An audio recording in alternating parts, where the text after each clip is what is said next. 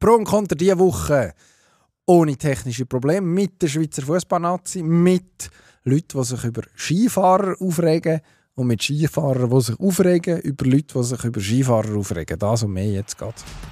Pro und Konter.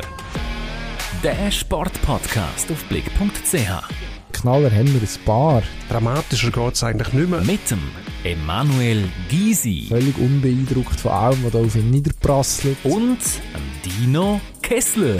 Ist ja hilfreich, wenn man einen hat, der noch ein bisschen etwas erklären kann. Pro und Konter. Grüezi, Herr Gysi, zurück aus der Ferien. Hallo Herr Kessler, Wie herzlichen? Dank. Wie ist ja, Sie, äh, schön. hat Sie sich können erholen Ich habe mich, können, mich können erholen ähm, Ich habe Wo ein haben bisschen wir das gefroren. Wir sind Mm. unter anderem in Schweden, gewesen, was jetzt werden Kritiker einwenden, im November nicht überraschend ist, dass man dort ein bisschen kalt hat. Ähm, das ist auch so, aber es ist gleich schön gewesen. Es ist auch gar nicht so dunkel. Also, man muss dazu sagen, wir sind ähm, in der Nähe von Göteborg gewesen. Das ist jetzt natürlich nicht, ähm, nicht direkt am Polarkreis, aber ich habe es jetzt nicht so schlimm gefunden, was die Helligkeit angeht. Es ist eher der bissige Wind in der Kälte, der ähm, anspruchsvoll war. Aber darum bleibt man ja drin. Und hat es dort schön. Das ist ja auch eine Und Variante. auch Schweden hat äh, den Luxus von der Elektrizität, also auch Licht Strom, innerhalb Licht. von Und den Gebäuden. sensationelle Süßigkeiten, was jedes Jahr, jedes Mal, jedes Jahr sage ich, aber im Moment habe ich das Gefühl, so einiges im Jahr, dass man dort angeraten, was jedes Mal wieder sch- schön ist zum sehen, zum vor allem schmecken. Ähm, was ich auch gesehen habe, ist ähm, eine neue Sportart habe ich entdeckt. Also sie ist nicht neu, aber für mich ist sie neu gewesen. Bandi habe ich geschaut. Ah, Kennst Ringbandi. Bandi? L-Bandi kenne ich Ah, Serie früher. ein Ähm, Gag. Bandi ähm, mit einem Spazierstock, mehr oder weniger. Und einem Ball, glaube ich, wird Schlittschuh gelaufen und aufeinander eingeprügelt und auf den Ball eingeprügelt. Es gibt, es gibt noch das Ring-Bandy und da gibt es, glaube ich, das Bandy, was früher sogar auf Fußballplätzen, äh, Eis gemacht haben, gespielt haben. Das ist eigentlich das. Also, Das ist das zwar richtige Bandy. drinnen- ja, das ist das Or Original-Bandi. Ähm, und das ist auch das ist noch spannend, das war in der gewesen, aber die Mannschaft wechselt dann ins Freie später in der Saison. Also im Moment Ja. spielt man drin und der Platz ist tatsächlich Fußballfeld gross, 11 gegen 11 auf Schleifschuhen. Also es ist eine Mischung aus Fußball, Eishockey, Rugby und Landhockey. Irgendwie so etwas. Also, Faszinierend. Würde das Box sagen. sehr, sehr faszinierend. Äh, sehr unterhaltsam gewesen, muss man sagen. Ein bisschen gewöhnungsbedürftig. Aber ich würde das jedem und jeder, der sich äh, in der kalten Jahreszeit in Schweden umtreibt, unbedingt empfehlen, zu schauen. Ein Bandi-Match. Jetzt muss ich aber noch mal schnell einhaken. Ja, also die bitte. haben das Fußballfeld überdacht, haben die dort. Sozusagen, ja. Ah. Also äh, das Feld von der Größe von einem Fußballplatz. Überdacht. Überdacht. Eine Oh. Tribüne auf einer Seite von diesen drei. Respekt. Da kann man, also es war die zweithöchste schwedische Liga. Gewesen. Spitzenkampf Im Bandi. im Bandi. Ja. 4-4 ist es ausgegangen. Heimteam in der, in der Nachspielzeit noch ausgeglichen. Wo jetzt meiner nicht sehr fachkundigen Meinung nicht viel darauf hergetütet hat in den Minuten vor dem Ausgleich. Aber äh, nein, sehr, sehr spannend. Also man hat, was einem auffällt, man hat viel mehr Platz auf dem, auf dem Eis. Es ist nicht, jetzt im Gegensatz zum Eishockey nicht... Es ist nicht so körperlich, man darf auch nicht so richtig checken, aber es lässt sich manchmal gleich nicht vermeiden. Und dann, ja, der Schiedsrichter hat Svensson geheißen, ist namentlich genannt worden von, vom Zuschauer, der vor mir gesessen ist, in erregter ähm, Aussprache. Der Herr Svensson hat angeblich nicht so einen guten Tag gehabt, aber vielleicht bei dem Zuschauer nie ein Schiedsrichter einen guten Tag. Der, der, muss, der muss auf jeden Fall Finger- Fingerspitzengefühl haben, der Schiedsrichter in diesem Sport. Ähm, was man sonst noch kann sagen Eckbau sind dort wichtig. Also es ist wie im Landhockey, es gibt eine Ecke, wo man reinschießt und die angreifende Mannschaft läuft in, in, in einen Halbkreis rein vor dem Goal und die verteidigende Mannschaft muss hinter der Goallinie stehen und dann raussäckeln. Also ähnlich wie im Feldhockey. Genau, genau. Kurze Ecken gibt es. Das sind Strafecken, glaube ich. Dann gibt es die langen normal. Ist genau, ja gleich. genau, das gibt es im, gibt's im Landhockey. Das, die Differenzierung scheint es nicht zu geben, mindestens in dem einen Match. Also meine Bandi-Erfahrung beschränkt sich auf 90 Spielminuten. Ähm, in dem einen Match mindestens ist, das nicht, ist es nicht dazu gekommen, dass es eine Strafe gibt. Aber es gibt 10 Minuten Strafe. Also wenn man ein Herz faul begeht, dann muss man 10 Minuten raus wie im Rugby, darf aber wieder rein, wie im Eishockey, wenn es ein Goal gibt. Ah. Und äh, Immerhin. hat dann doch die erstaunliche Situation sich herausgestellt, dass die Heimmannschaft ähm, zwei, etwa sieben Minuten also so mit zwei Mal mehr spielen und aber nichts Stand gebracht hat. Das ist noch erstaunlich gewesen. Also es ist dann es ist natürlich, durch das das 11 gegen 11 ist, nicht ganz so einfach, sage ich jetzt in Anführungszeichen, ein Überzahlspiel aufzuziehen. Durch das, dass man sich mit einem, mit einem Bau auf Eis und auf Schleifschuhe fortbewegt. Ja, also faszinierend, sehr unterhaltsam. Nein, massentauglich wird es nicht werden. Aber es ich hat nicht. früher legendäre Match gegeben zwischen Schweden und Russen, das habe ich mal nachgelesen irgendwo, mit noch legendäreren Spielern, deren Namen ich inzwischen allerdings vergessen habe. Ich kann mich nicht mehr erinnern. Vielleicht hat der eine oder der andere als Svensson geheißen. Das ist gut möglich bei den Schweden. Aber ähm, das Bandy, irgendwo hat man das Gefühl, ähm, gälischer Football gibt es auch. Das ist dann auch etwas, was mit Spazierstück, also eher so Hockeyschläger Also Spazierstöcke sind eigentlich überdimensionierte Landhockeystöcke Ja, genau. Aber Ähm, der gälische Football hat das auch. Mit den Stöcken dort geht es aber brutal zu und her. Wie so Tieren und Waliser zum Teil halt dann Natürlich. aufeinander losgehen. Eben aber nicht auf dem Eis, sondern auf dem, auf dem Schubplatz, also Fußballplatz auch. Mit einem komischen Goal, ich glaube, normales Fußballgoal, das oben aber noch so Stecken hat, wo man gleich oben rein muss, obwohl es unten eigentlich ein Netz hat. Ja, es ist verwirrend. Es ist sehr verwirrend. Aber mit dieser Sportart haben wir nicht Nein, auseinandergesetzt. Die lassen wir jetzt für nächstes Mal noch. hat man auch in Südschweden niemand etwas können sagen dazu. Aber zu diesem Match gegen die Russen, das ist ja die WM normalerweise. Es gibt ja eigentlich zwei Länder, nämlich Russland und Schweden. Und dann gibt es scheinbar noch Kasachen und Finnen, die also einmal auch versuchen an der WM und dann aber dritt und viert werden. Und die WM ist jetzt aber leider ausgesetzt im Moment. Aus offensichtlichen Gründen, genau. ist Also, blöd, ja, wenn es nur zwei sind. die Russen ausschließen. Man hätte es können machen, äh, wäre dann aber völlig witzlos gewesen, von dem her. Ja. Ja. Und sehr zu meinem Erstaunen gibt es eine sehr kleine Schnittmenge zwischen Hockeyspieler und Bandyspieler. Wahrscheinlich, weil es einfach gleichzeitig ist. Und Bandy ist äh, klassisch, kann ich mir erklären, die Sportart, die eigentlich die Fußballer im Winter gespielt haben in Schweden. Also dann hat man einfach den Fußballplatz gewässert und dann die gleichen Elf, etwa die gleichen Regeln, einfach Schleifschuhe und Knebel bekommen und dann ist es losgegangen. Und zwischendurch noch schnell müssen Schlittschuhfahren lernen, wenn sie das nicht schon als, als Kind wahrscheinlich gemacht haben. Weil man sie auch kennt. Ja, ist blöd, wenn nicht mehr Mannschaften rum sind. Hat sich dann nicht angeboten, dass die Finnen vielleicht einmal die Rolle vom klassischen Feind von der Schweden einnehmen, wenn die Russen nicht mehr dürfen dabei Sie sind wahrscheinlich zu wenig gut. zu wenig gut. Ja. Also nicht Ja. hinterfragt. Ich kann- es nicht beurteilen, da weiß ich zu wenig darüber. Aber ich vermute, es, es, ist, es lässt sich solo erklären, relativ einfach. Mhm. Und wie lässt sich zum Beispiel erklären, dass die Schweizer Fußballnazi zwar an der nächsten WM dabei ist, aber jeglichen Glanz vermissen lässt? Dann wären wir nämlich beim ersten Thema, Also der uns, EM oder wir- WM wissen wir noch nicht. an der EM. Ja. Ja. Ja. Dabei ist. Warum? Aber ohne Glanz. Also was Ja. ist da passiert? Am Anfang hat man noch das Gefühl gehabt, puh, ja, lässt sich gut an. Irgendwie hat man das 1 zu 6 gegen Portugal von der letzten WM, man erinnert sich, wer nicht, ähm, das erste und letzte K.O.-Spiel von, dem- von dem Turnier, ähm, hat man irgendwie wie verdaut, vergessen, verdrängt vielleicht auch. Und dann ist die EM-Kampagne, jetzt sage ich es richtig, gekommen, wo man am Anfang gedacht hat, ja gut, das haben sie weggesteckt. Und plötzlich hat man Ist den nicht so. Trip verloren und äh, den hat man auch nicht mehr gefunden. Man hat sich zwar, wie gesagt, qualifiziert, ja, ähm, lange denn das nicht mehr, dass man sich qualifiziert? Oder äh, muss man, muss man, braucht es den Glanz? Nützt dem der überhaupt etwas? Jetzt türme ich Frage auf Frage. Du musst ihn irgendwie im Stapelverfahren Versuchen antworten. die jetzt noch, dies Ja. noch abzuschaffen. Also das Erste, ja, der Glanz ist weg. Ich glaube, dem widerspricht niemand, nicht einmal der Nationaltrainer Murat Yakin, der recht unter in Kritik geraten ist, wo sich jetzt letzte auch schon wieder ja, man merkt, es, es, es scheint ihm näher zu gehen, als er will zugeben Nach dem Match gegen Kosovo am Samstag zu Protokoll gegeben, also das Gefühl haben, müssen entschuldigen, dass man nicht schon nach dem sechsten Match qualifiziert war. Muss er selbstverständlich nicht. Aber, was man schon muss sehen, die Qualifikationsgruppe, die ist nicht gut, wo wir drinnen sind. Das haben wir an dieser Stelle auch schon gesagt. Also, mit Israel, wo sowieso im Moment unter erschwerten Bedingungen muss Fußball spielen, Belarus schon länger unter erschwerten Bedingungen muss Fußball spielen. Kosovo dazu, äh, die Rumänen und Andorra.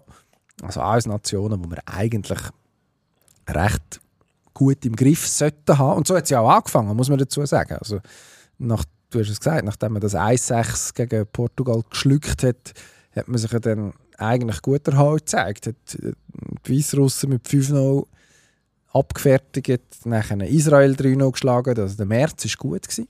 Und dann ist die ist, ist seit dem Sommer ein Knorz gegen Andorra, dann ist es eigentlich richtig losgegangen, nachdem man gegen Andorra noch können sagen ja, hm, okay, Andorra muss einfach irgendwie schlafen, Pflichtaufgabe, blöd.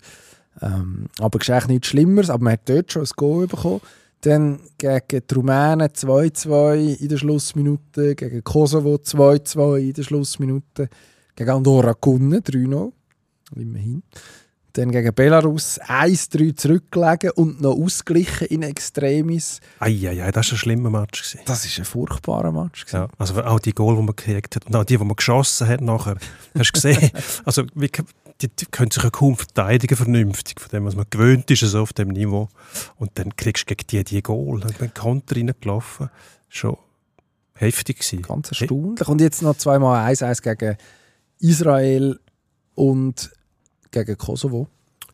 Ja. ja. Also man, man steht jetzt am Schluss bei fünf Unentschieden, vier Sieg. Hat nie verloren. Das kann der Murat Yakin Bis jetzt, wir nehmen am Dienstag auf. Heute Abend, darf man sagen, genau. spielt man gegen Rumänien in Bukuresti letzten Match vor 50'000 Zuschauern dürfte, etwas, äh, ja, dürfte noch ein bisschen etwas gehen. Ähm, Wenn es um die Gruppensieg geht, glaube oder? Mhm. Kann man sagen. Mhm. Liegt noch etwas drin. Ähm, die Rumänen haben Freude. Die sind nämlich zuerst mal wieder irgendwo dabei. Also das ist für die schon ein anderes Erlebnis als für uns, wo uns doch ein bisschen daran gewöhnt haben. Wir sind bei der Endrunde dabei. Die einzige Frage ist, äh, gewinnen wir mal das K.O.-Spiel? Haben wir auch schon geschafft. Zwischendurch dann jetzt wieder nicht mehr, hat man gesehen, recht deutlich. Aber gleich, eben, man darf nicht zu verwöhnt sein als Schweizer. Muss es schon sehen, oder? Also wir haben, also wenn ich jetzt so schaue, einen, der bei einem richtig guten, grossen Club, mm, wenn man da Leverkusen dazu nehmen eine tragende Rolle spielt. Kann man noch den Akanji erwähnen, der bei ja. äh, City in der Fabian Abwehr... Scher darf man auch erwähnen. Eine tragende Rolle spielt. Gregor Kobel darf man erwähnen. Gut, Oder Jan Sommer. Zum Teil auch Defensivspieler. Ja, ich meine jetzt zum Beispiel einen, der ähm, halt im Aufbau. Das ist für mich so wichtig. Das sagt ja immer, der Motor vom Spiel ist das Mittelfeld. Haben wir mit dem Granit Xhaka einen bei Leverkusen, zwar als Sechser, also im defensiven Mittelfeld, aber gleich im Mittelfeld, wo er noch führen spielen muss. Darf man dann so viel erwarten? Also, ja. Äh, Natürlich. Gut, also weißt, wir haben ja nicht gespielt gegen, gegen, wir haben ja nicht gegen Brasilien, Argentinien, Italien und Portugal, wo wir ja offensichtlich ähm, ja. die, gröbere, die gröbste Niederlage der letzten Jahre kassiert haben, gespielt, sondern gegen Rumänien, Israel, Belarus, Kosovo und Andorra. Also es ist keine von diesen Mannschaften sein, weil kann man über die FIFA-Weltrangliste schimpfen und sagen, die sagt nicht wahnsinnig viel aus, aber die sind nicht im Ansatz in der Reichweite von der Schweizer Nationalmannschaft. Wenn man zum Beispiel die Weltrangliste zu Rate zieht, also die haben ist das nicht auch drum, eben genau drum, also wenn du Kosovo den Match beobachtet hast, hast du gesehen, die sind das Zehnte hinten gestanden und die Schweizer, mhm. es hat ausgesehen, wie eine umgekehrte Hängematte, wie sie den Strafraum eingekreist haben, besser rundum, einfach nie richtig reingekommen. Aber da bist du eigentlich nur am Stehen. Und die Spieler sind es doch zum Teil auch gewohnt, die meisten von denen, dass Tempo-Fußball gespielt wird, wo du hinten musst aufbauen musst, äh, das Gegner ist Pressing überwinden und äh, dann in Angriff kommen musst. Das ist aber in diesen Spielen nicht der Fall gewesen. Also, aber man ist jedes Mal in Führung gegangen. Ja, ja, gut, aber... Also du, das ist etwas, das ist das, was ich das Erstaunlichste finde am Ganzen, oder? Man, wir reden jetzt darüber, dass die Schweizer Fußballnationalmannschaft nicht mehr gewinnen kann, scheinbar. Und gegen sehr limitierte Gegner unentschieden spielt mit Leistungen, die in der zweiten Halbzeit oft nachher sehr schlecht sind. Der zweite Teil der Worte ist, es fängt meistens ganz in Ordnung an, zum Teil sogar besser. Und man geht in Führung und dann passiert irgendetwas. Und das ist jetzt, wenn das einiges passiert, dann würde man sagen, ja gut, okay, passiert, oder? Blödsinn, dumm gelaufen, es nicht wieder, wird nicht wieder vorkommen. Also, gegen Rumänien, das, wo man das, wo man, wo man noch 2-2 spielt am Schluss.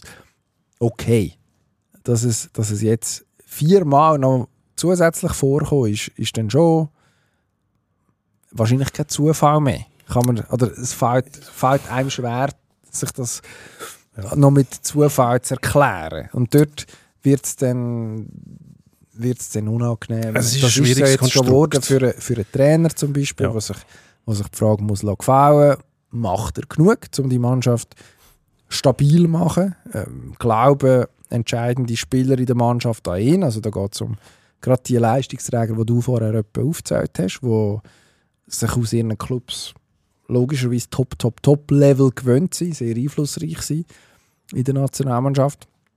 Die Chakas Akanjis von dieser, von dieser Welt. Ja, die du noch- Antworten kann er im Moment nicht befriedigend geben. Nein, ja, kann er bitte. nicht. Hast du noch den Konflikt zwischen dem Zakaria und dem Chaka, scheinbar im Mittelfeld, wer soll welche Rolle spielen. Wenn es gut läuft, interessiert das niemand. Dann könnt ihr sogar im Spiel selber, vielleicht selber entscheiden. Heute bei dem Gegner haben wir gemeint, so, aber mach doch du den Part, oder? Dann redest du nicht einmal drüber. Jetzt, meine Frage ist, ähm, die Mannschaft plus Trainer, die zeigen alle Symptome von einem tiefen Zerwürfnis. Also die Diskussionen auch, es gibt, ähm, der Trainer versucht das irgendwie abzuwickeln und sagt, nein, da ist nichts um, wir verstehen uns bestens. Und ähm, der Protagonist auf dem Platz sagt dann, ja, der Trainer muss selber wissen, wo er mich einsetzt quasi, er weiß ja, wo ich am besten bin. Also, und dann hast du die Ergebnisse, ähm, äh, jetzt der Muri ist kein, sagen wir, Kotzbrocken zum Beispiel, hat man ja einmal gern, wenn man einen hat, wo man dann los wird und dann gibt es den Trainerwechseleffekt, dann weißt du, oh, Befreiung, Und du meinst aus Gut. der Sicht von der Mannschaft? dann muss es am taktischen liegen. Also der Muri ist nicht ein unangenehmer Typ, da sind wir uns glaube ich alle einig, sympathisch, wird jetzt auch keiner sein, der Missstimmung verbreitet automatisch, aber wo vielleicht die Leute, ähm, sagen wir mal, nicht provoziert im Sinne von, dass er es absichtlich macht, aber vielleicht will er nicht genau so akribisch vorgehen kann, wie sein Vorgänger Petkovic zum Beispiel, wo taktisch sattelfest war. Dann machst du Spieler verrückt, die kommen dort zu dieser Nationalmannschaft, erwarten vielleicht die gleichen Mechanismen wie im Club. Dort haben sie nämlich erstklassige Trainer. Ähm, Gabi Alonso zum Beispiel beim Chaka, wo man davon ausgehen kann, der weiß, was er tut. Also, kommen sie zur Nazi, geht irgendwie nicht mehr und dann werden sie verrückt. Und dann gibt es irgendwann Widerwillen, weil die Ergebnisse nicht mehr stimmen und ähm, dann denkst du wahrscheinlich an Spiel, ja, sehen ihr denn das nicht, dass da nichts mehr stimmt? Müssen wir denn das sagen, oder? Und das ist relativ schwierig von uns zu erkennen, weil du tatsächlich, äh, tatsächlich Ursache und Wirkung nicht kannst auseinander äh, halten. Wenn nicht genau weißt, was ist jetzt da die Ursache, dass es so weit gekommen ist. Es steht ja niemand her und sagt, äh, der Mord ist ein Schafsäckel, sondern ähm, es wird dann gesagt, ja, wir schaffen im Training nicht hart genug. Das sind so kryptische Mitteilungen, von denen die draussen irgendwie sollen entschlüsseln, da wir aber nicht im Blättchenpark sind, sondern halt ja, an unserem Schreibtisch versuchen wir da irgendetwas reinzudeuten. Das ist dann ziemlich schwierig. Aber da muss man niemandem sagen, dass da alles stimmt. Das kann nicht sein, weil die Spieler sind nicht plötzlich nicht mehr in der Lage, Kosovo zu schlagen, auch wenn sie nicht den besten Tag haben. Ich glaube, das, das ist der entscheidende Punkt. Oder? Also, am Schluss sieht man ja dann gleich auf dem Platz, ob es funktioniert oder nicht. Und du hast vorhin gesagt, Aus- Ausreißer gibt es immer, nach oben und nach unten. Okay. Ähm, hat auch unter dem Wladimir Petkovic, wo die Schweizer Nationalmannschaft dann am Schluss äh, eine erstaunliche Stabilität gehabt hat, es die Ausreißer ja auch gegeben. Also ich meine, man kann nur an die EM zurückdenken, die ja dann so erfolgreich geendet hat, wo man gegen Wales einen Grottenmatch eingezogen hat am Anfang und nur weitergekommen ist, weil, man, weil äh, durch die Aufbleiung von der EM mehr Mannschaften weiterkommen, als es noch, als es noch äh, in den Vorjahren der Fall war. Also man verklärt logischerweise im Nachhinein dann gewisse Sachen, das mag sein. Gleichzeitig ist dort auf den Ausrutscher nachher, gut, dann ist nachher noch der Italien-Match gekommen, der ist auch nichts gewesen. Und dann ist der Türkei-Match gekommen, wo dann eine, eine Antwort war und der Frankreich-Match, wo logischerweise dann das Ausrufzeichen war. Ähm, Im Moment wartet man auf das Ausrufzeichen von der Schweizer Fußballnationalmannschaft. Das kommt nicht. Und irgendwann ist dann einfach die Frage, ja, kommt es überhaupt je?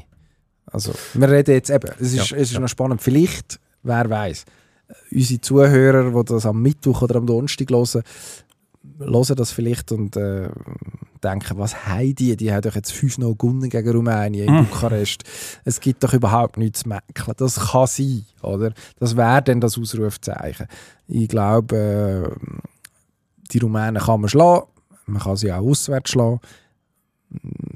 Es geht jetzt um erstaunlich viel dafür, dass es das letzte Spiel ist von einer Gruppenphase, die man eigentlich schon überstanden hat. Also natürlich, zum einen geht es um die Position bei der Auslosung für die, für die äh, Europameisterschaftsgruppe vom nächsten Sommer in Deutschland. Wenn man Erster ist, ist man äh, in einem besseren Topf, als wenn man nur Zweiter wird in der Qualifikation. Und zum anderen geht es schon auch darum zu sagen, okay, gibt es irgendwie eine Entwicklung in eine Richtung, in eine positive. Aber selbst wenn man jetzt da relativ souverän gönnt, muss man sich dann schon fragen, ja, was ist es das gewesen? Also nachdem der Captain, der Granit Xhaka, Anfangsqualifikation, der mittlerweile zu Tod zitierte Satz gesagt hat, ja, da sind 10 Sp- Siege aus 10 Spielen Pflicht, ähm, kommt man zum Schluss, ja, es werden maximal noch 5 sein. Angenommen, schlägt jetzt der Rumänen heute Abend.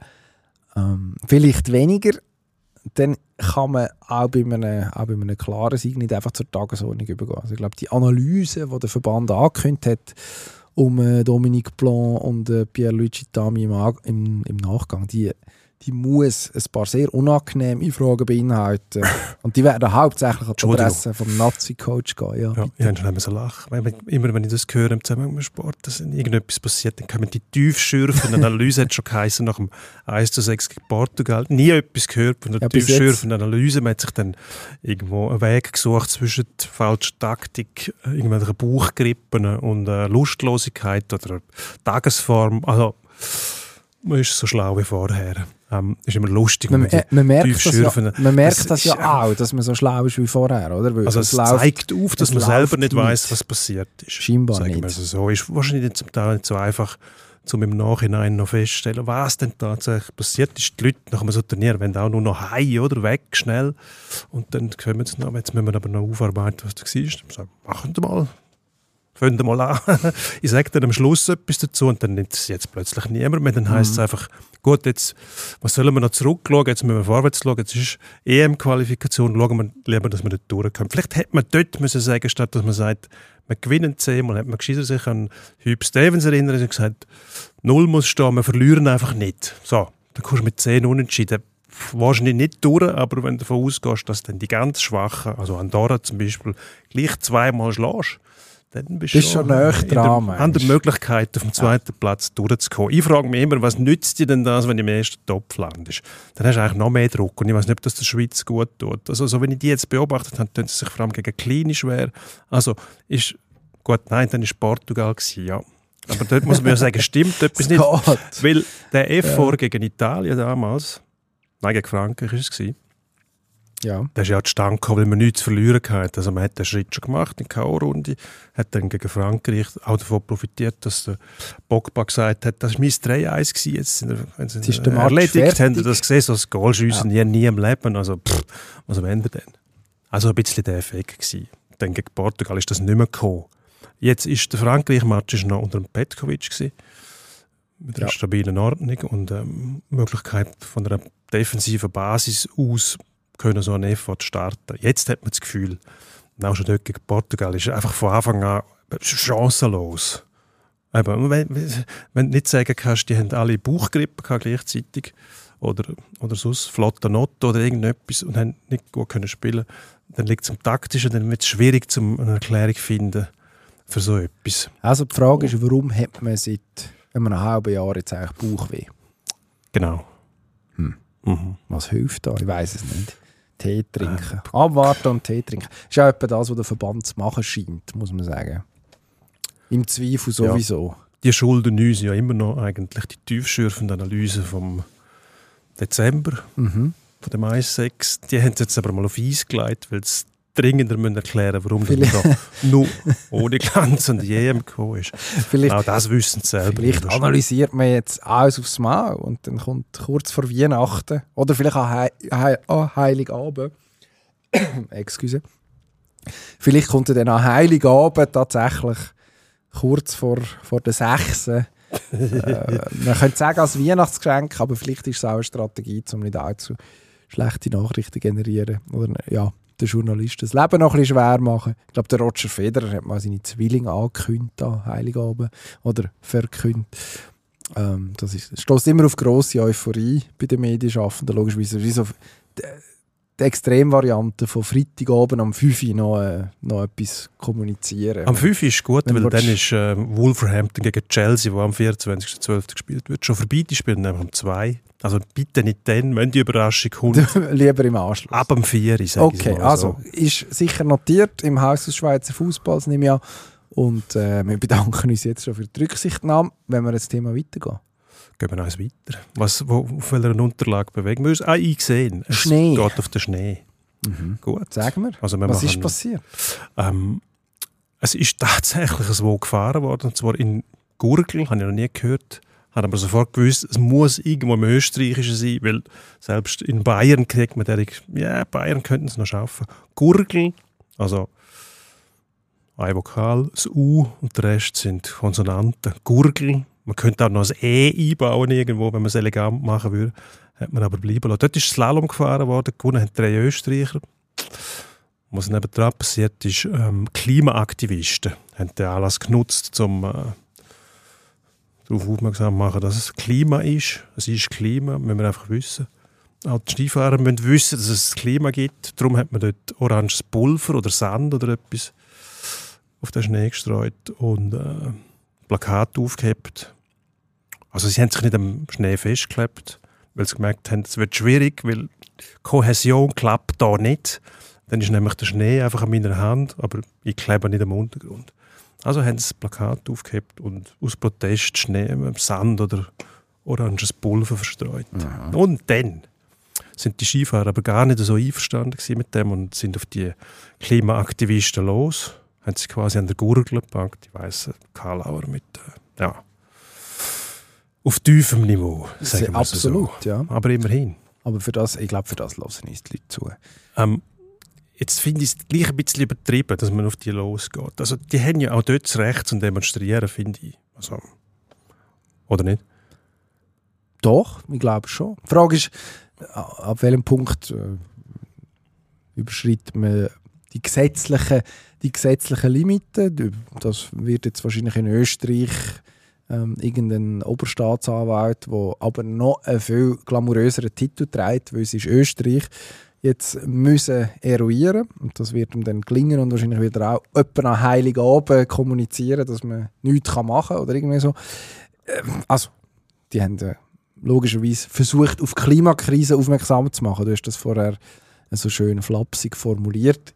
Klima ist immer schon gewesen, ähm, aber das Klima ist, ist nicht mehr so gut wie auch schon und es wird vor allem verheerender. Die, ich glaube, da müssen wir uns ähm, da dürfen wir uns auf die Seite von der Wissenschaft schlagen. Die ist sehr eindeutig. Die Frage ist, was macht man jetzt daraus? Und die Frage ist, bringt es bringt's am Ende des Tages etwas? Ich glaube, die, muss man, die Frage muss sich der geneigte Klimaaktivist, die geneigte Klimaaktivistin stellen. Dass jetzt der Henrik Christoffersen ein bisschen verrückt worden ist, der wird schnell noch verrückt. Ich glaube, das ist nicht das erste Mal in der Geschichte vom Henrik Christoffersen, dass dem Pulsschlagader äh, ein bisschen angeschwollen ist. Das, das ist bei ihm, naja, soll auch schon vorkommen sein.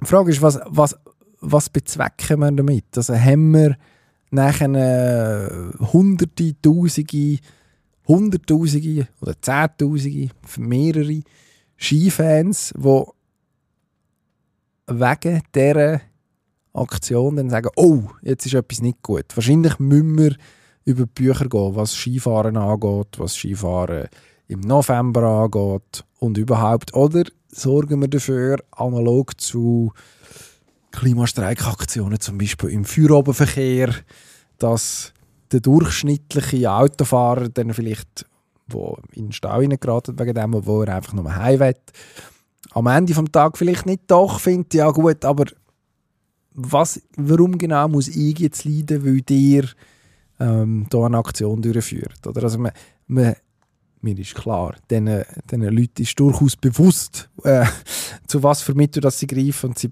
greifen zu denen bewusst.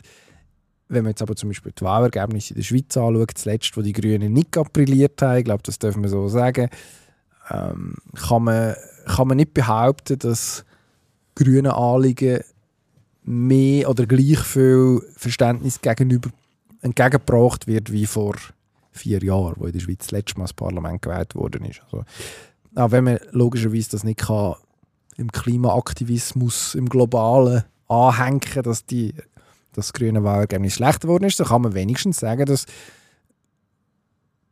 Grün nicht mehr so in Mode ist wie auch schon, obwohl das Klimathema mindestens immer noch gleich dringlich ist. Also scheinbar, meine, mein Sermon kommt zu einem Ende.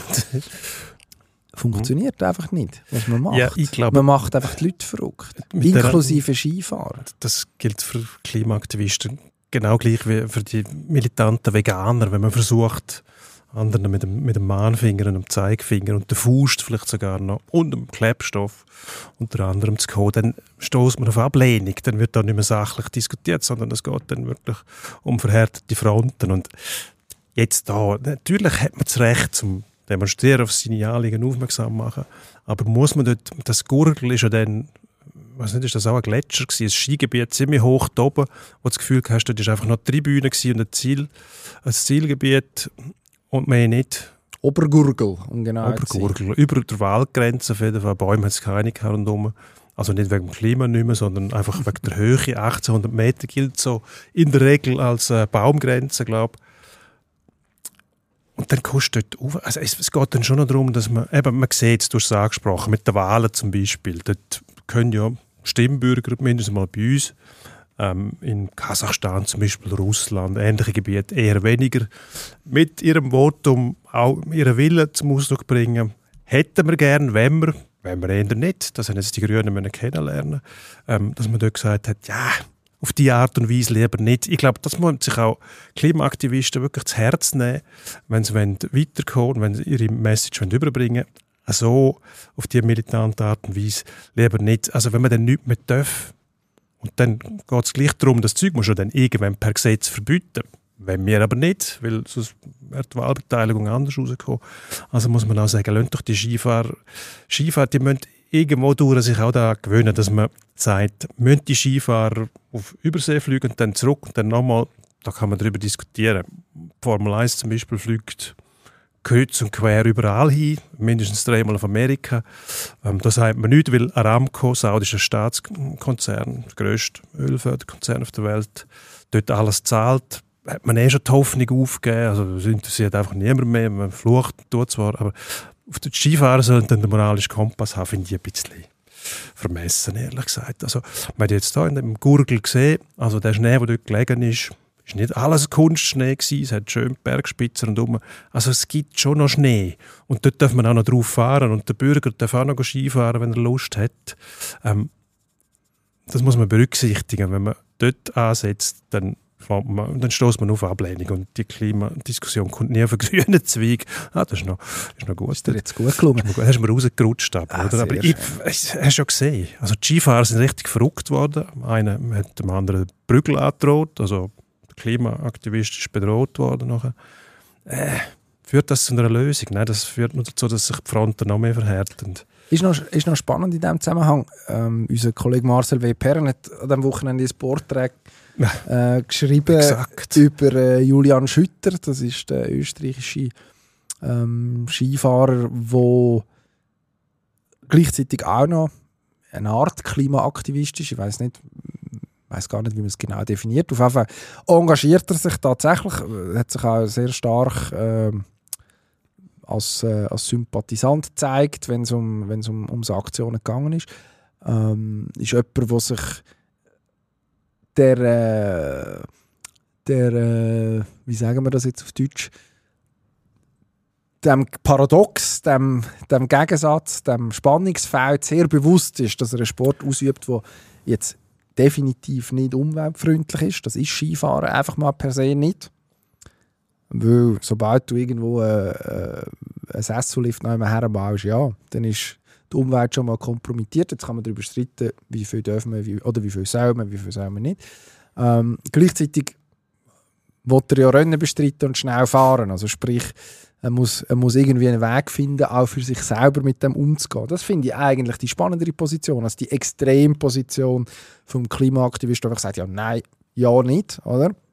Also einfach möglichst kein Wintersport und gleichzeitig die andere Position, die sagt, ja, wir sind immer schon Ski gefahren. Ähm, und das soll auch immer so bleiben. Also ich finde jetzt, ein Christoffersen darf sich von mir aus aufregen über, über Klimaaktivisten, selbstverständlich, das ist das gute Recht. Er könnte sich aber auch darüber aufregen, dass die grossen Skiverbände aus Europa im Moment gerade ihre Athleten und Athletinnen vor allem auf Nordamerika überfliegen, wo Speedtrainings bestritten werden, obwohl kein Speedrennen stattfindet. Dann fliegt man wieder zurück und fährt nachher in Europa Speedrennen. Also dort fehlt mir dann schon das Verständnis dafür. Auch wenn man, und ich weiss, Begründung ist sportlich durchaus nachvollziehbar. Man sagt, ja, wir erwarten Top-Leistungen, also müssen wir unseren Sportlerinnen auch die besten Trainingsbedingungen geben. Fairer Punkt. Gleichzeitig muss man schon taub sein auf einem Ohr, wenn man nicht merkt, dass man da in, ein, in eine, ein bisschen in einen Erklärungsnotstand hineingeraten, wenn man dann sagt, ja gut, zum einen finden wir es blöd, dass ein Johann Elias mit seinem FIS-Rennkalender dafür sorgt, dass wir zweimal auf Amerika überfliegen für kompetitive Rennen. Einer ist im jetzt, Ende November und nachher noch einer im, eher im Frühjahr. Und, und nachher macht man das und gleichzeitig versucht man sich zu wehren gegen Anwürfe eben aus, sage jetzt mal, sehr fundamentaler Ecke, wo sagt, ja, Skifahren generell eigentlich verwerflich Weltcup sollte man sowieso vielleicht noch irgendwie Januar, Februar zwei Rennen durchführen irgendwo, ähm, wo es möglichst niemand sieht. Da einen pragmatischen Weg zu finden, wäre eigentlich gefordert. Man müsste ja eigentlich auch einen Weg finden, dass man kann zeigen kann, was man alles schon macht und dass man sich bemüht. Mit so Zeug reißt man natürlich wahnsinnig viel ein. Also dort, ja, ich finde, es ist eine recht verfahrene Situation. Es ist eine verfahrene Situation. Also wenn man sich erinnert, wie am Anfang Ski gefahren war, dann hätte man zuerst mal den Hügel auflaufen Das wäre heute übrigens gar nicht so eine schlechte Idee, weil dann wären die Leute, die oben ankommen, auch fit. Das heisst, sie würden weniger, es ist ja Volkssport Beibruch nachher, oder? Also die werden dann auch beim Abfahren nicht so verletzungsgefährdet. Das sind alles Hypothesen. Aber das, eben, früher müssen auffällen, mutet man heute niemand mehr zu. Das ist Bequemlichkeit, die zieht sich durch, man will auf nichts mehr verzichten. Weder auf Reisen noch auf ähm, Skiabfahrten das Auflaufen überlaubt man im Sessellift, logischerweise. Ja, sicher, das mache ich macht auch so. Man, macht man das heute so? Finde ich auch nicht, ja, es sieht nicht besonders schön aus, aber ich muss sagen, also im Sommer, wer ähm, meine in den Bergen aufgewachsen ist, wo immer gesagt hat, es sind nur Steine, wie die heißen, ist mir auch gleich. Stein, mehr nicht. Ob sie jetzt da noch einen Sessellift reinbauen, also bitte. Es sieht nicht besser aus, vor allem Gott beim Schnee. Ja, aber Schnee, wenn es beleuchtet ist, die Sessel am Abend zum Beispiel, gibt es zum Teil, ähm, hat schon noch seinen Reiz, finde ich. Also die Hütli in den, in den Schnee hängt rein. Ja, im Sommer stört es mich noch weniger. Wie sind wir jetzt auf das gekommen? Ich frage mich auch, was wolltest du mir ja, sagen? Ich habe irgendwie den Faden verloren. Du bist, du bist, man sollte einfach sich noch ein bisschen daran erinnern, dass der Mensch, ja, und das zeigt er auch immer, und jetzt sind wir wieder zurück bei den Abstimmungen, wenn er seinen Willen ausdrücken muss, dass der Mensch eben auch Abwechslung braucht.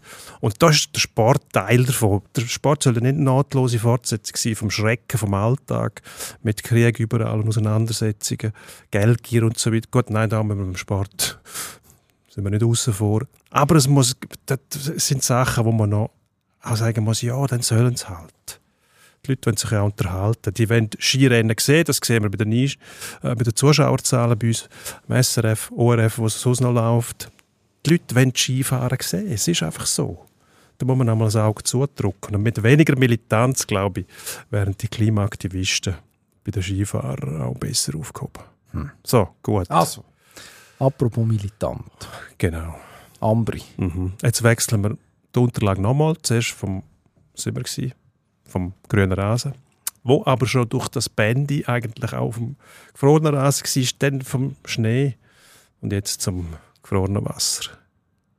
Das und dort gibt es ganz erstaunliche Neuigkeiten. Hei, hei, das Ambri, ja. Vierter Platz. Denen läuft Ja, sieben Siege in Serie. Ja, ja was hätten wir doch einen Fachmann am Tisch. Ja. Hätten wir einen Fachmann am Tisch.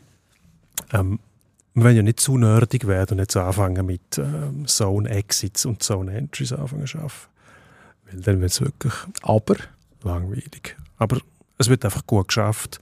Und zwar an allen Fronten. ist jetzt auch keine allerneue, äh, neueste Erkenntnis, wenn man auf dem vierten Platz ist in einer 14er Liga als Ambri.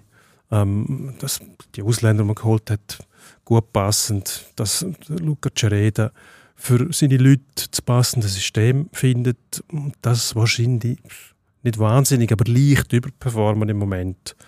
Und dann irgendwann das Selbstvertrauen auch steigt. Oder? Und dann stimmt dann alles wieder. Also, die können im Moment jeden schlagen. Machen und machen es auch. auch. Das Genau. ist das Verrückte. Die Möglichkeit besteht eigentlich für jeden in dieser Liga, aber wenn man es macht, dann kommt man tatsächlich vorwärts. Sieben Siege in Folge, ja, dann führt es dazu, dass man plötzlich auf dem vierten Platz ist. Ich frage mich einmal, ist, passt denn das noch zu Ambri? Ambri pflegt ja immer auch so ein bisschen das Underdog, Aussenseiter, Revoluzer-Image. Man sieht die Leute, die dort auf den Fahnen rumflattern. Geronimo, ähm, Che Guevara und so weiter. Und dann ein paar andere. Filippo Lombardi Nein, der nicht. sind die drei grossen, grossen Revoluzer. die drei grossen Anführer vom HC Ambri Piotta. Gut, äh, Filippo Lombardi vielleicht als Häuptling Bleifuß, weiß ich nicht. Genau, aber sonst... genau.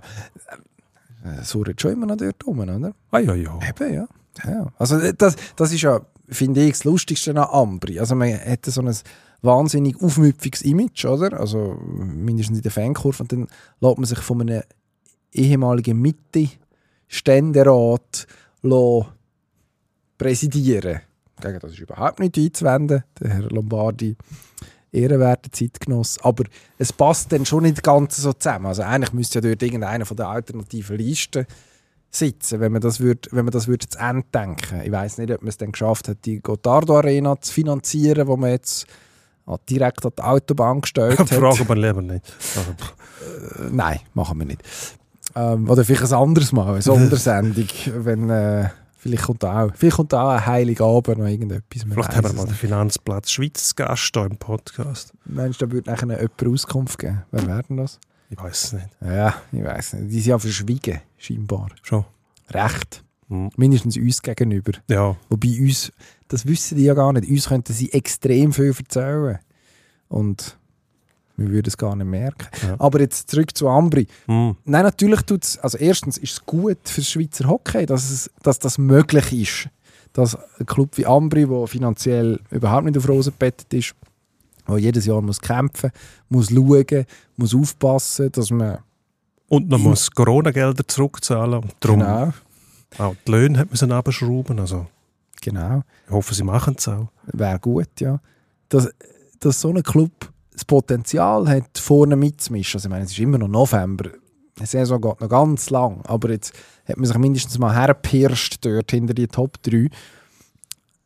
Das ist, so muss es doch eigentlich sein. Also wir sind schon da gehockt und haben gesagt, ja, aber es gibt die, die haben und die, die nicht haben und bei denen, wo wir nicht, die, die nicht haben, bei denen wissen wir, ja, die müssen einfach schauen, dass sie im Frühling nicht absteigen. Fertig. Ambri wäre ja so ein Kandidat. Man kann jetzt im Moment gerade mal in Kloten fragen. Oder? Dort läuft es im Moment ein bisschen auf das raus. Das macht keinen Spass. Und das ist vor allem auf Tour schlecht. Das mag vielleicht mal so eine Saison verleiden, wo man einfach nicht aus dem Quark kommt. Aber von dem lebt ja der, also der Sport. Europäischer Fußball ist in dem Sinne nicht normal. Man gewöhnt sich immer an das. Dass durch das, dass über Jahrzehnte gewachsene Hierarchien gibt, auch finanziell, dass, dass die Erbhöfe einfach bestehen und darum hat Bayern München zum Beispiel mittlerweile schon fast ein, äh, in der deutschen Verfassung verankertes Recht, deutscher Meister zu werden, weil alles andere geht gar nicht.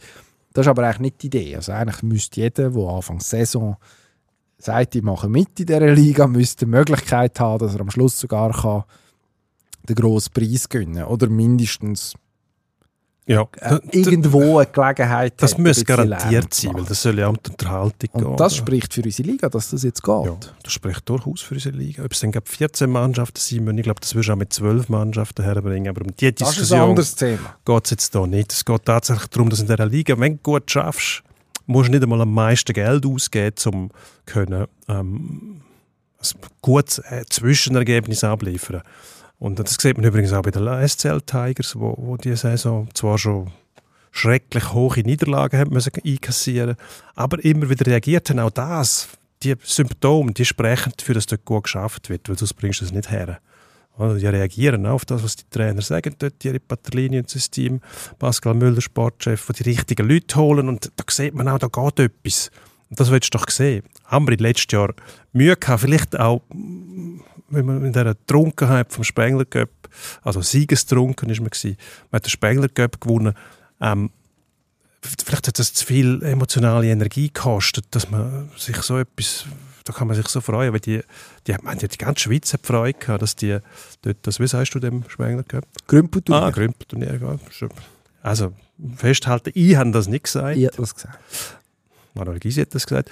Ähm, bei dem Grümpelturnier, ich wiederhole jetzt das einfach, gewonnen hat und sich so gefreut hat, dass vielleicht nachher, ja, dann irgendwann hast du sagen, ja, hätten sie vielleicht auf das verzichtet, hätten sie vielleicht ähm, Playoffs geschafft am Schluss, haben dann auch richtig harte Kritik müssen einstecken Also, ähm, das meine ich jetzt nicht, das ist nicht eine saloppe Formulierung, sondern das ist dann dort äh, richtig ans Lebendige gegangen. Luca Cereda ist heftig kritisiert worden, zum Teil von verwirrten Fans. Paolo Ducca ist ähm, kritisiert worden. und Sportchef. Trainer und Sportchef sich überlegt, ob sie aufhören Also das finde ich dann schon. Also, es ist immer noch Ambri, wo viel bietet, auch wenn es nicht jedes Jahr, weiß ich, wo in die Playoffs kommen, und weil sie wie erfolgreich sind, aber immer noch vielen Leuten Haufen bietet, die sich auch so freuen an dem Club. Und jetzt sind sie mal so gut. Also das muss man auch schätzen und den Moment geniessen, finde ich. Es wird einfach gut geschafft dort. Wir haben Luca Ceré, der Schweizer Trainer, ähm, wenn man dann ins Detail geht, was sind die Unterschiede zwischen den Mannschaften, die gut spielen bei uns und die nicht gut spielen? Eigentlich muss man darauf schauen, wie kommen sie aus der eigenen Zone raus, kontrolliert, müssen sie die ganze Zeit Scheiben rauslupfen, wie kommen sie in die nächste Zone rein, verlieren sie dort Scheiben, Transition Game und so wieder, beherrscht Ambri sehr gut im Moment. Hat natürlich auch mit dem Selbstvertrauen zu tun, aber was ist zuerst da gewesen? Das Ei oder zu, oder Huhn? Wenn wir das jetzt da exklusiv Ja. ein für alle Mal beantworten. Ich weiß es nicht. Das ist immer schwierig, oder? Es fährt dann irgendwo an, entwickelt sich, dann gibt es wieder das Schneeballprinzip. Es dreht sich und dreht sich immer schneller. Und dann kommt das Huhn raus. Aus dem ist das Schneeball. äh, ein schönes Bild, ja. Gewackelt, das so das Huhn. Aus der Lawine und am Schluss weiß Ja. niemand mehr genau. Hat aber allerdings dann keine Federn mehr und man weiß gar nicht, ob es jetzt noch ein Huhn ist oder schon, Ist es schon Pulle? schon wieder ein Ei. Ja, es ist kompliziert. Aber was man kann sagen, Ambri macht Freude und die Schweizer Hockeyliga macht Freude. Also ich meine, wir haben, wenn, man, wenn man die Tabelle kurz studiert, sechs Punkte zwischen Platz 4, Ambri, und Platz 10, Langnau. Also das ist eine wahnsinnig enge ähm, Spanne, wo im Prinzip mit einer guten Woche kannst, wie es jetzt Ambri mit mehreren guten Wochen gelungen ist, einen ziemlich grossen Gump machen oder halt eben mit einer Schwächephase ins Trudel geraten. Und dann, und das ist schon erstaunlich, haben wir Rappi und Biel, die im Moment im Niemandsland hocken, also fünf Punkte weg von Platz 10, die für die Play-Ins qualifizieren und knapp vor den Play-Out-Rängen. Und dann hinten Kloten und Aschua, Aschua, wo sich ja, tapfer hebt jetzt irgendwie, doch, trotz allem, aber gleich auch schon wieder acht Punkte weg ist äh, von Biel. Stand Dienstag Nachmittag. Und Kloten, ja, die haben jetzt Notbremse gezogen, Trainer gewechselt. Mal schauen, was dort rauskommt am Schluss. Aber es ist schon, also wenn wir schauen, wir haben vorne die drei, dann haben wir die grosse Gruppe in der Mitte und dann der Rest, wo Rapperswil und Biel sicher die negativen Überraschungen sind bis jetzt. Wem traust du aus dieser Gruppe zwischen 4 und 10 zu, dass es in den Playoffs auch richtig kann geigen Ähm, Lausanne, wenn ich Lausanne zuschaue, finde ich eigentlich immer, ich kann verstehen, dass die Spiel gewinnen. Was ich nicht verstehen kann, ist, dass die zum Teil Spiele so verlieren, wie sie sie verlieren. Wirklich eine gute Mannschaft, die Mhm. gut organisiert ist, wahnsinnig viel Druck machen kann, ohne dass sie defensiv nachlässigt wi- wird. Und ähm, eben auch die Zone gut meistert und managt und dann plötzlich wieder ein Match hat, eben eine Phase hat, wo das Spiel einfach verlieren und, und weiß nicht wie. Ähm, gibt andere Mannschaften, das hat, ich finde Davos auch sehr interessant. Also ich finde, Josh Holden macht einen wahnsinnig guten Job dort. Da braucht es noch ein bisschen, bis all die alten Krankheiten draus sind, wenn man dem so sagen will. Sie leisten sich oft in kritischen Phasen und an kritischen Positionen Böck verlöst und die fragst, was studieren die. Aber das ist etwas, was er muss und kann ausmerzen. Sonst systematisch stimmt es dort. Also ich glaube, Lausanne und Davos freue mich wahnsinnig darauf, um die in den Playoffs zu sehen. Das könnte äh, andere, die näher dran sind. Aber das sind jetzt die, wenn du mich so fragst, sage ich es halt so. Ja, ich frage dich so. Für das, Ja. für das bin ich ja da. Was mich wundernimmt, ist, ob Ambri den wirklich durchzieht. Und ich habe das Gefühl, das hat stark etwas mit dem Spengler zu tun. Ich habe ja letztens erzählen, dass ich im Delirium vom Velofahren mit einem Ich erinnere mich düster. Transzendentalen Austausch mit einem Dackel hatte, wo man gesagt hat, Ambri kommt in die Playoffs, gewinnt aber der Spengler Cup nicht. Das würde sie in der. Leventina nehmen, glaube ich. denke ich auch. Ja, sicher. Verlassen wir das Thema. Ja, wenn wir den Leuten noch schnell sagen, was wir jetzt noch machen. Sagen wir den Leuten, was wir jetzt Wir haben machen. einen neuen Jetzt, Job. Jetzt, wir haben einen neuen Job, genau. Wir werden äh, zusammen am National Speak, National Was? Speak, Gut, dass, National gut, dass League. es nicht mit Reden zu Ich tun bin hat, so, was ich, wir bin dort machen. ich freue mich so wahnsinnig, bin richtig Ja. excited, dass ich Ja. komme. Ich merke. Zittern noch machen. National Was League machen Spiel. Wir werden zusammen kommentieren, und zwar bei MySports Spiel von der National League. Das erste schon am nächsten Freitag, wenn es mir recht ist. Und zwar Zug gegen Davos. Richtig. Werden wir zusammen. Also du bist der Chefkommentator, du musst dann Hochdeutsch reden. Genau. Und ich bin der, der quasi kann machen, was er will. Glaubst Schweizerdeutsch. Du? droht mir noch eine Überraschung. Ja gut, lassen wir uns tatsächlich überraschen und wir wären natürlich froh, wenn ihr würdet zuhören wenn wir dort unsere das sind nicht die ersten gemeinsamen Gehversuche. Wir haben schon mal ein Göppspiel zusammen kommentiert, in Olten, wenn es mir recht ist. Ist das das alte gewesen? Ich glaube, es war zu Basel. Gewesen. Ich glaube, es Basel war Basel-Bern. gewesen. Ah, auch möglich. Meine ich. Olten oder Basel. Jetzt musst du aufpassen. Jetzt musst du aufpassen. Ja, also- auch Basler. Ich glaube, vor allem Basler haben, äh, Ja, ja. haben Vorbehalt, wenn du die mit uns So vergleichst. Ja, das sind sie, Basler. Ja. Also wenn sie etwas sind, dann empfindlich. Also jemand, der sie gerne hat, darf ich das, behaupte ich einfach, ich darf das sagen. Ähm, sie sind empfindlich, ja, absolut.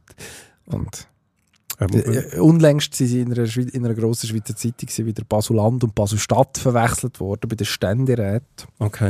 Ähm, das Wappen hat man durcheinander gebracht. Das hat in der Nordwestschweiz für einen grossen Aufschrei gesorgt. Und Ah, schon? Wahrscheinlich haben in Nidwalden und Obwalden Ja. die Leute sich angeschaut und gesagt, ja, und jetzt? Bei uns weiss auch niemand, welcher Schlüssel welchen ist in der Kantonsflagge.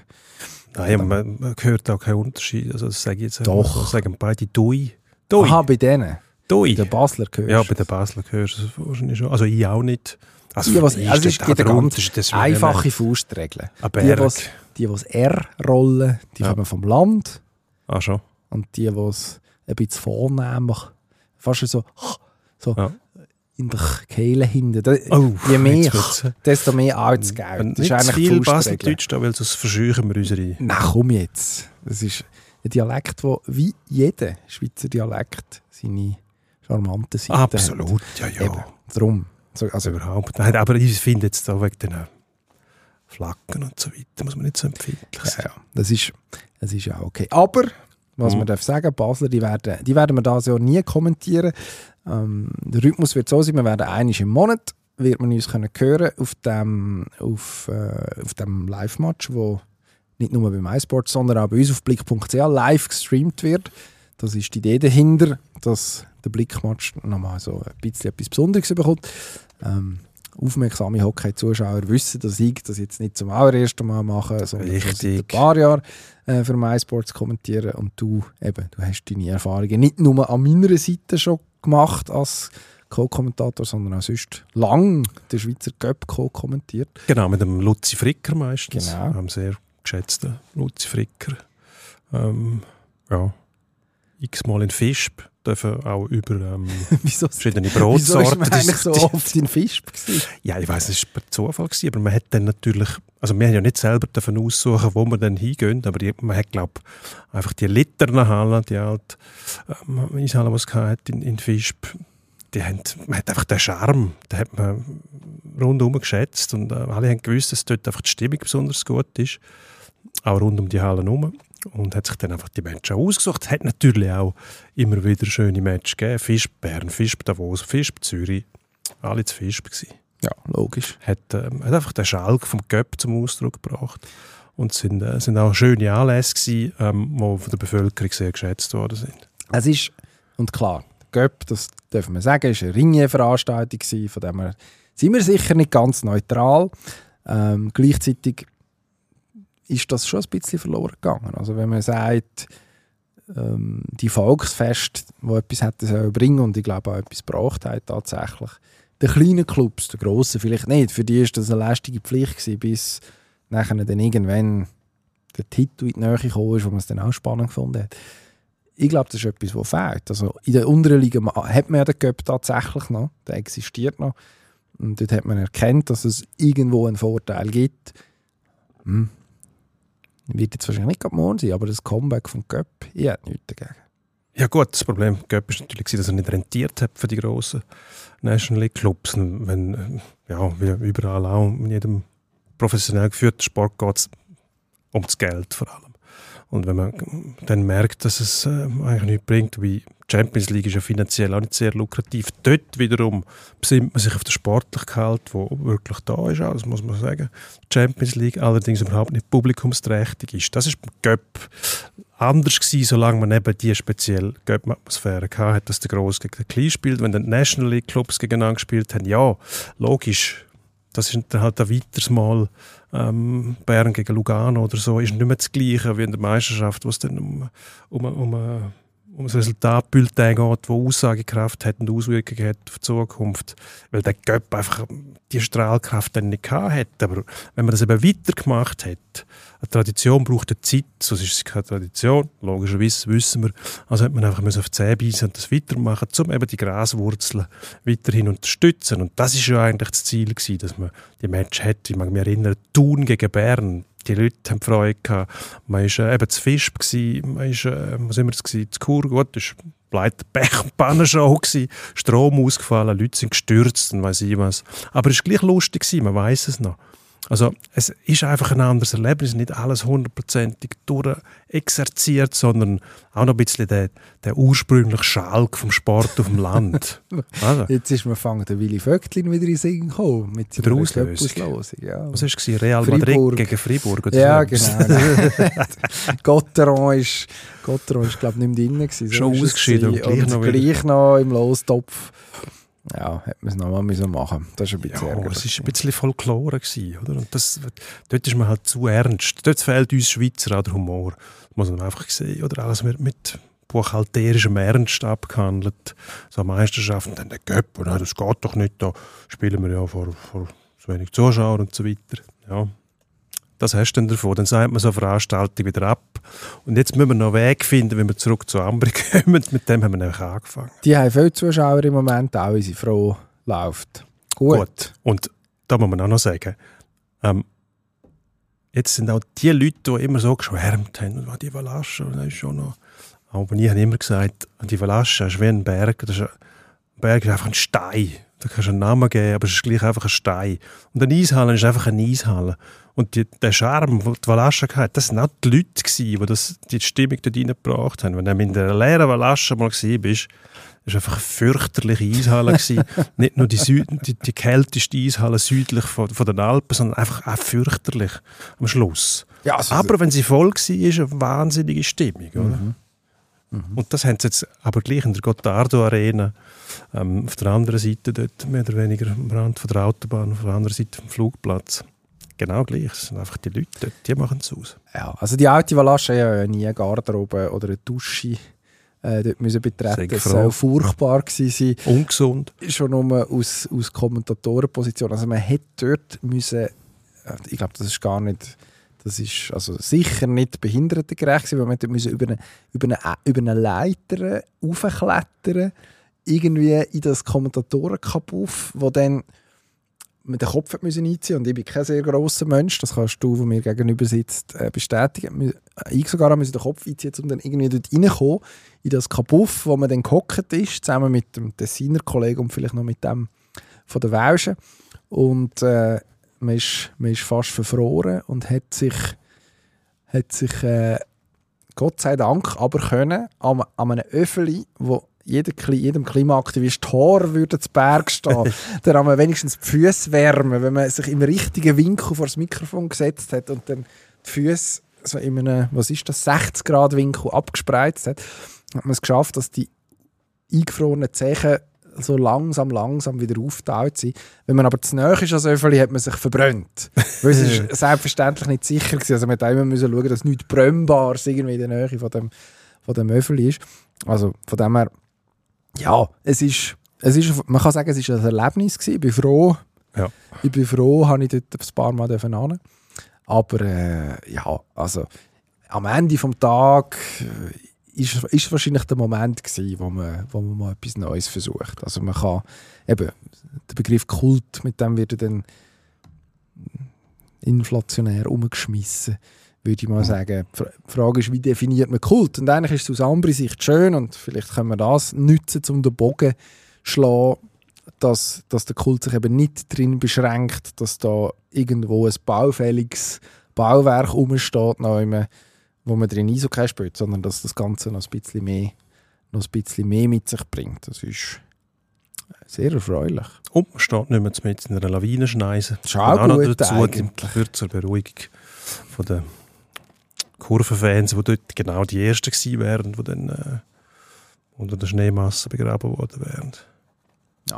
Nein, da sind wir froh. Besteht das Risiko nicht. Wir sind auch froh, dass im Zug keine äh, Lawine niedergeht, droht, äh, niederzugehen droht, wenn wir am Aha, nächsten, wenn wir am nächsten Freitag äh, ab der 4. ab 8. live auf blick.ch und im. MySports-Stream. Was habe ich gesagt? Viertel ab, Ja, nein, dann haben wir schon die erste Pause. Dann können wir schon hoffentlich. die erste Manöverkritik machen. Viertel vor.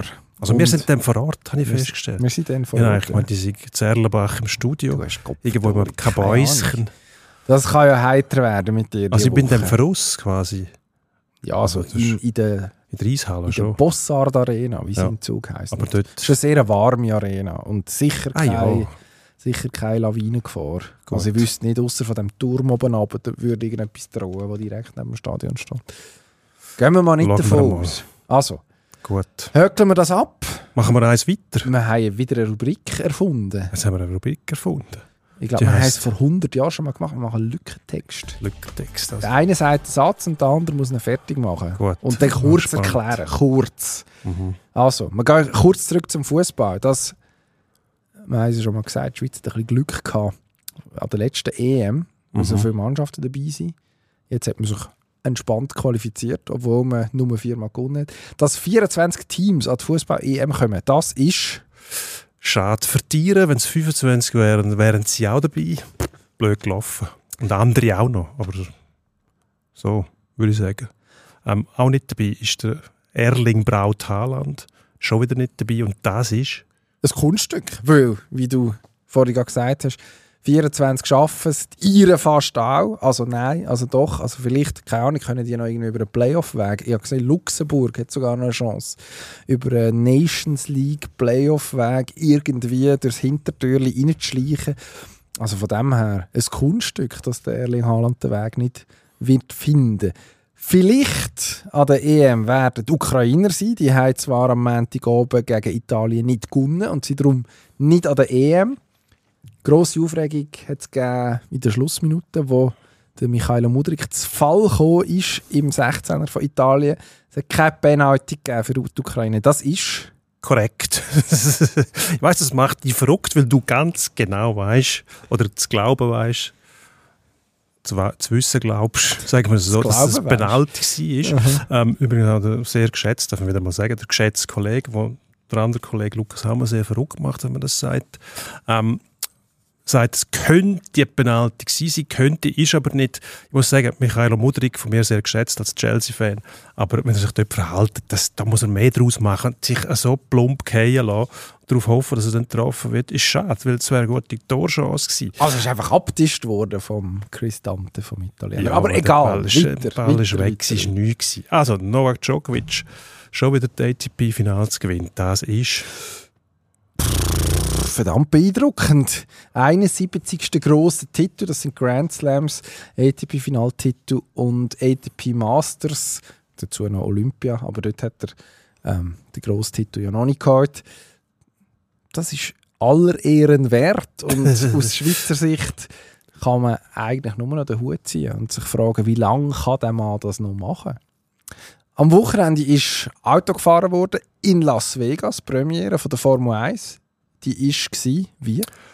Sehr überraschend gut, muss ich sagen. Das Rennen ist also spannender gewesen, als man sich bisher gewöhnt war. Und die Show rundherum, ja, mh, Geschmackssache, muss ich sagen, was mir nicht passt. Natürlich die fliegenden Gullideckel, das war ein bisschen läppisch. Gewesen. Und ich muss sagen, schlussendlich das Gesamtbild überzeugt mich nicht. Also der Aufwand, den die betreiben müssen jeden Tag die Strecke wieder aufbauen und so weiter, dann völlig überteuerte Ticketpreise.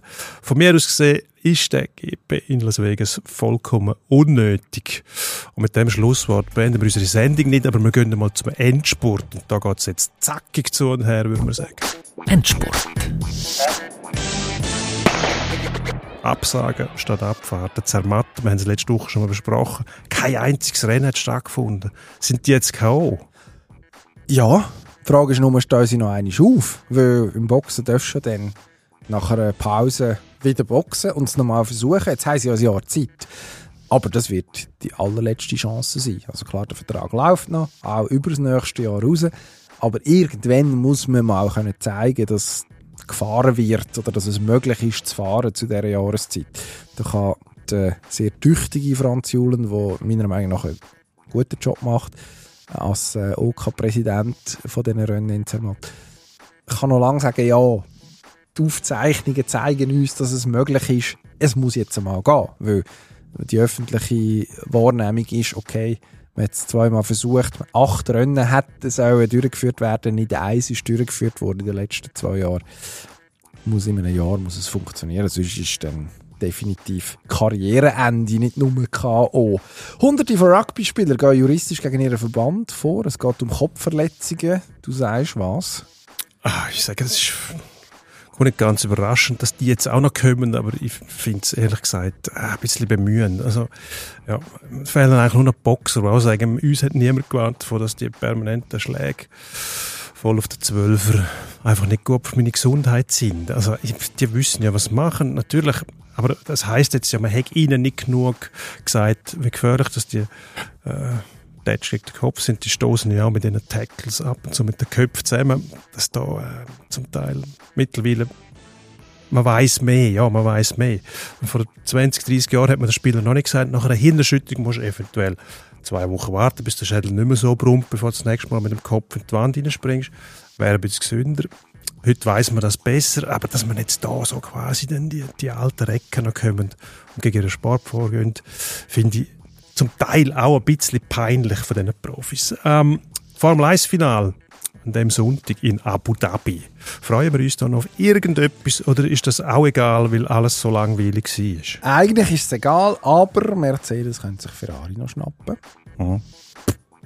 Und machen sie das? Eigentlich ist es ja egal. Also nein, es geht ja um Geld, das ist klar, logisch. Um Ja. Ruhm und Ehr. Und selbstverständlich für beide eine Saison, die nicht so gelaufen ist, wie sie sich vorgestellt haben. Man kann vielleicht noch ein bisschen etwas retten, aber eigentlich ist es für das grosse Bild nicht so wahnsinnig wichtig. Ich will eigentlich, dass der Hamilton noch etwas reißt. Einfach weil es der Hamilton ist und mir der passt. Aber im Endeffekt kommt nicht so drauf an. Es wird shootet wieder in der Super League am Wochenende, nachdem die Nazi-Pause Geschichte ist. Mhm. Und es kommt gerade zum Spitzenkampf. Spitzenkampf, Spitzenkampf. Zürich FCZ gegen IB. gegen Mhm. IB. Und wir dürfen tippen. Samstag am 6. Uhr Abend. Mhm. Willst du anfangen oder soll ich? Ich fange gerne an. Ich sage 3 zu 0 für IB. Ui, ui, ui, ui. Ja, der FCZ hat irgendwo ein bisschen den Faden ist der verloren. Höhenflug vorbei. Ich weiß nicht, ob es auch mit dem Trainer zu tun hat. Das ist eine permanente Diskussion. Es ist eigentlich eine angenehme Diskussion. Man spielt gut, ist vorne dabei, weiß aber nicht genau, was mit dem mit das Bo ist. Möchte man gerne mal wissen. Irgendwann ähm, kann sich das nachteilhaft auswirken. Ich glaube, jetzt der Faden ist ein bisschen gerissen. Okay. Du sagst 0-3, ich sage... Ich glaube, es gibt ein 1-1. Es gibt so Zürich-Match. Die werden sich hinten eingraben. IB soll mal machen. Ähm, solange die Dreierabwehr vom FCZ im Zentrum ihrer Originalbesetzung kann bestehen äh, bestehend aus Katic, Daprela und dem immer leicht chaotischen Lindrit Kamberi, wo einfach nicht das stärkste Glied sein in dieser Abwehr, sonst ist nicht gut, aber als Nummer 3 geht es irgendwie. Ähm, da kann man etwas rausgaunern, dann vorne einen machen, Einen fährt man auch und dann gibt es ein 1-1. Gut, So wird es rauskommen. Klären wir das auf nächstes Mal. Das wird super. Danke vielmals fürs Zuhören. Also dir fürs Schwätzen, euch daheim fürs Zuhören. Man darf uns abonni abonnieren auf Spotify, Apple Podcasts, wo auch immer man uns kann hören kann. Ähm, gerne so gerade den Push abonnieren. Ähm, geht auch ganz einfach mit einem Klick. Dann kommt ihr jedes Mal mit über, wenn es wieder eine neue Folge gibt von uns. Und was kann man noch sagen? Bewerten kann man uns, geben uns die 5 Sterne. Dürfen auch 4 sein. Aber eigentlich, nein, eigentlich gibt man 5, oder? Also Fünf Sterne das haben wir uns verdient. Ja, ja, auf jeden Fall. Eben. Also, danke vielmals. Ade. Wiederhören. Pro und Konter.